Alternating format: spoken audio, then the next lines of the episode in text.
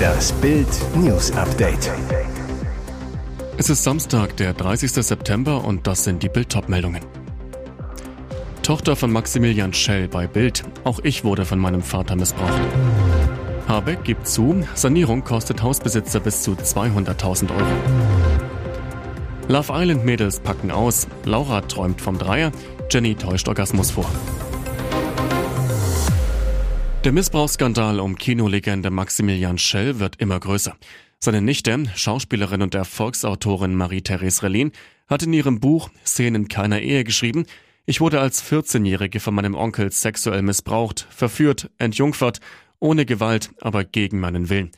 Den Namen von Schell nennt sie zwar nicht, lässt aber keinen Zweifel daran, dass es sich um den Schauspieler handelt. Nun sagt Shells Tochter, Nastasia, zu Bild, auch ich wurde von meinem Vater sexuell missbraucht. Die Schauspielerin, ich schlief nach der Trennung meiner Eltern immer bei meinem Vater. Da war ich drei Jahre alt. Wir hatten nur ein Einzelbett im Gästezimmer. Meine Mutter schlief im großen Ehebett im Schlafzimmer. Ab ihrem neunten Lebensjahr habe Shell ihr immer wieder erzählt, dass es früher üblich war, dass die Väter ihre Töchter entjungfert haben. Nastasia Shell, Kinder in einem Alter, in dem ich damals war, die können das nicht einschätzen, was richtig oder falsch ist. Ich wurde rangeleitet als kleine Tochter, wie ich mich im Bett mit meinem Vater zu verhalten habe. Streicheleinheiten und im intimen Bereich berührt werden ist sexueller Missbrauch und das hat er gemacht. Nur weil es nicht zur Penetration kam, heißt das nicht, dass dies weniger Missbrauch ist.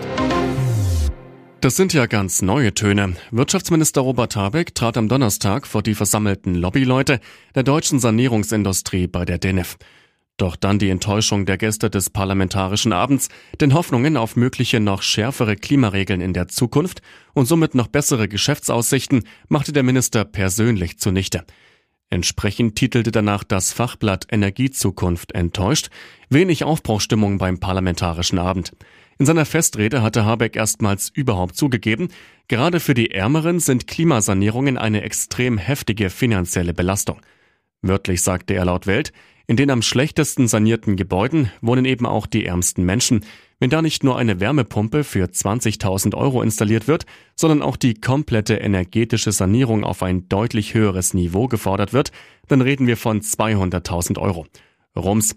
Habeck ergänzte, politisch sei der Klimaschutz stark unter Druck geraten, der Veränderungswille beschränkt und höhere Preise kaum durchsetzbar. Obendrauf komme das Problem der lähmenden Bürokratie und rechtliche Hürden. Sein Rezept dagegen Genehmigungsverfahren beschleunigen, verschlanken, mehr serielles Bauen. 27 Jahre nach dem Mord an Rapper Tupac Shakur ist am Freitag ein Verdächtiger festgenommen worden. Die Polizei von Las Vegas hat laut TMC den Gangster Dwayne Keefe D. Davis in Gewahrsam genommen. Die genauen Anklagepunkte seien jedoch noch unklar. In einer Pressekonferenz teilte der Bezirksstaatsanwalt Steve Wolfson mit, Davis werde aber unter anderem wegen Mordes an Shakur angeklagt. Wolfson sagte zudem, dass Davis in den nächsten Tagen vor Gericht erscheinen wird. Nachdem wir monatelang an dem Fall gearbeitet haben, sind wir zu dem Schluss gekommen, dass es genügend Beweise gab, um diese Anklage zu rechtfertigen, so Wolfson. Shakur war am 7. September 1996 in einem schwarzen BMW, der an einer roten Ampel in der Nähe des Las Vegas Strip angehalten hatte, niedergeschossen. Der Rapper wurde schwer verletzt in ein nahegelegenes Krankenhaus gebracht, wo er eine Woche später starb. Dwayne Davis hatte in der Vergangenheit sogar damit geprahlt, dass er am Tatort der Schießerei gewesen sei. Jetzt kommen bei Love Island die letzten Geheimnisse ans Licht. Vorgetäuschte Orgasmen, Lesbensex und ein fieser Fake-Verdacht. Ein beliebtes Spiel brachte die Islander in Plauderlaune. Auf dem Lastenrad der Wahrheit sollten sie Fragen der TV-Zuschauer beantworten. Klingeln stand für Ja, Hupen für Nein und die Fans grillten die Kandidaten ordentlich. Von Laura wollten die TV-Zuschauer wissen, hast du dir schon vorgestellt, mit zwei Islandern gleichzeitig Sex zu haben? Bisher war die Kölnerin im Pärchenparadies nur mit Leon intim. Tatsächlich könnte sie sich aber einen Dreier vorstellen. Wer käme denn als dritte Person in Frage? Laura ganz offen, die liebe Wanni. Die signalisierte sogar direkt Interesse. Vanni, die einst als Granate eingezogen war, bot grinsend an, mit der Laura gerne, aber Leon kann von mir aus außen vor bleiben. Auch Jenny musste Farbe bekennen. Ob sie schon mal einen Orgasmus vorgetäuscht habe, war die Frage der TV-Zuschauer.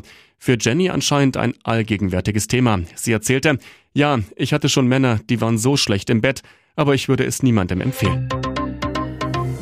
Und jetzt weitere wichtige Meldungen des Tages vom Bild Newsdesk.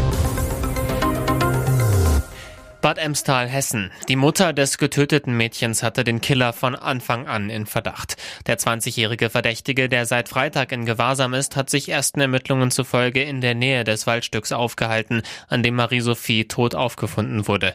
Die Ermittler fanden auch ihr Handy beim Festgenommenen. Im Verhör soll sich der 20-jährige außerdem in Widersprüche verstrickt haben.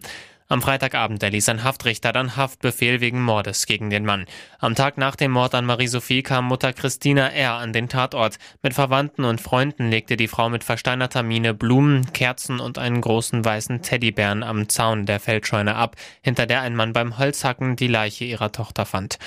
Die Scheune liegt nur 800 Meter vom Zuhause der 14-Jährigen und ihrer Mutter an der Verlängerung des Balhorner Weges in die Felder am Ortsrand. Ich habe sofort gesagt, wer es war, sagte Christina R. im Gespräch mit RTL. Als Marie-Sophie noch als vermisst galt, habe der 20-Jährige zur Familie Kontakt gehabt und sich an der Suche beteiligt. Derjenige hat noch mit uns kommuniziert, die ganze Zeit, wollte uns eigentlich noch helfen. Waren ihre Tochter und der 20-Jährige ein Paar? Kann man so sagen, kann man nicht so sagen, sagte die Mutter im RTL-Gespräch. Eigentlich hätten Marie-Sophie und der Tatverdächtige keinen Kontakt haben sollen, aber er war halt besessen von ihr, sagt die Mutter. Alle weiteren Infos zum Fall gibt's zum Nachlesen auf Bild.de. Sein Geld wurde ihm zugesprochen, doch er sieht davon keinen Cent. Schlagersänger Michael Wendler hat den Prozess mit der Musikverwertungsgesellschaft GEMA um die Urheberschaft von 176 seiner Lieder gewonnen. Der Gerichtsstreit zog sich über vier Jahre hin. Gerichtssprecherin Anne Pietzka zu Bild. Das Kammergericht hat mit seinem Urteil festgestellt, dass der Kläger als alleiniger Urheber der verfahrensgegenständlichen 176 Songs anzusehen ist. Die GEMA hatte 42.800 Euro an Tantiemen für die Lieder eingefroren, nachdem nicht klar war, ob der Wendler oder seine Ex-Frau Claudia Norberg die betroffenen Songs geschrieben hatte.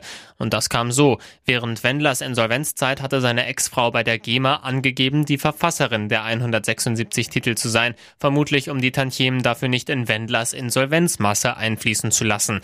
Als später ihre Firma aufgelöst und Claudia Norberg insolvent wurde, behauptete Michael Wendler plötzlich, dass er seine Hits Hits doch selbst geschrieben habe. Auch hier lag zu vermuten, dass die Wendlers so umgehen wollten, dass die Tantiemen für die Songs in die Insolvenzmasse von Claudia Norberg einfließen und an ihre Gläubiger ausgezahlt werden müssen. Die Auszahlung der 42.800 Euro nebst Zinsen gehen allerdings nicht an den Wendler selbst, sondern direkt an das Finanzamt, wo der Sänger mit rund einer Million Euro Schulden in der Kreide steht. Richterin Anne Pitzka, die Forderungen waren gepfändet und sind daher an das Finanzamt und nicht an den Kläger zu leisten. Der erste spektakuläre Rauswurf der Bundesliga-Saison und es ist kein Trainer. Nur 25 Stunden vor dem Knaller gegen Bayern feuert Leipzig seinen Sportgeschäftsführer Max Eberl. Die Trennung kam völlig überraschend, wurde um 17 Uhr vom Verein offiziell bekannt gegeben. Warum das aus für Eberl nach nicht einmal einem Jahr im Amt? Die Leipziger begründen den Schritt mit mangelnder Identifikation mit dem Verein. Das fehlende Commitment zum Club veranlasst uns zu dieser Entscheidung. Dies geschieht völlig unabhängig vom Kaderumbruch und den sportlichen sportlichen Ergebnissen. Red Bull-Boss Oliver Minzlaff soll unter anderem ein klares Dementi von Eberl zu den Bayern-Gerüchten als neuer Sportvorstand vermisst haben. Erst zuletzt hatte Eberl in Sportbild in Bezug auf das Bayern-Interesse gesagt, ich stehe bei RB Leipzig unter Vertrag. Es geht aber nicht um mich, sondern um das Topspiel der Bundesliga. RB Leipzig gegen Bayern München. Zum wiederholten Mal vermied er das klare Bekenntnis zum Club. Die Mannschaft von RB Leipzig erfuhr die Nachricht von der Eberl-Trennung am Freitagnachmittag kurz vor 17 Uhr. Wie geht es weiter? Ruven Schröder, bisher unter Eberl Sportdirektor, wird bei RB Leipzig befördert und den Job der sportlichen Leitung vorerst übernehmen. Für Eberl könnte der Weg zum FC Bayern frei werden, für den er früher selbst gespielt hat. Dort wird nach dem Rauswurf von Hassan Salihamidzic ein Sportvorstand gesucht. Wie echt ist diese Liebelei? Am Wochenende besuchte Sängerin Taylor Swift ein Footballspiel der Kansas City Chiefs gegen die Chicago Bears. Von der VIP-Loge aus feuerte sie deren Spieler Travis Kelsey an. Nun fragen sich alle, was läuft da zwischen dem Popstar und dem Profisportler? Vor allem ihm nützen die heißen Gerüchte. Laut TMZ Sports sind Kelseys Trikots mit der Nummer 87 im NFL-Shop der absolute Verkaufsschlager. So stieg die Nachfrage um fast 400 Prozent. Andere Merchandising-Artikel der Chiefs Chiefs verkauften sich ebenfalls blendend. Auch Kelseys Followerzahlen in den sozialen Netzwerken schnellten in die Höhe. Am Mittwoch schwärmte Travis im Podcast New Heights, den er zusammen mit seinem Bruder Jason, dem Center der Philadelphia Eagles, macht. Ein großes Lob an Taylor, dass sie hierher gefahren ist, das war ziemlich krass. In der VIP-Loge war unter anderem Kelseys Mutter Donna anwesend, dazu der Profisportler. Ich fand es einfach großartig, wie jeder in der Suite nur großartige Dinge über sie zu sagen hatte, Freunde und Familie. Und weiter, sie sah fantastisch aus und jeder sprach in den höchsten Tönen von ihr. Sein Fazit von Taylors Besuch, ich genieße das Leben und ich habe dieses Wochenende verdammt genossen.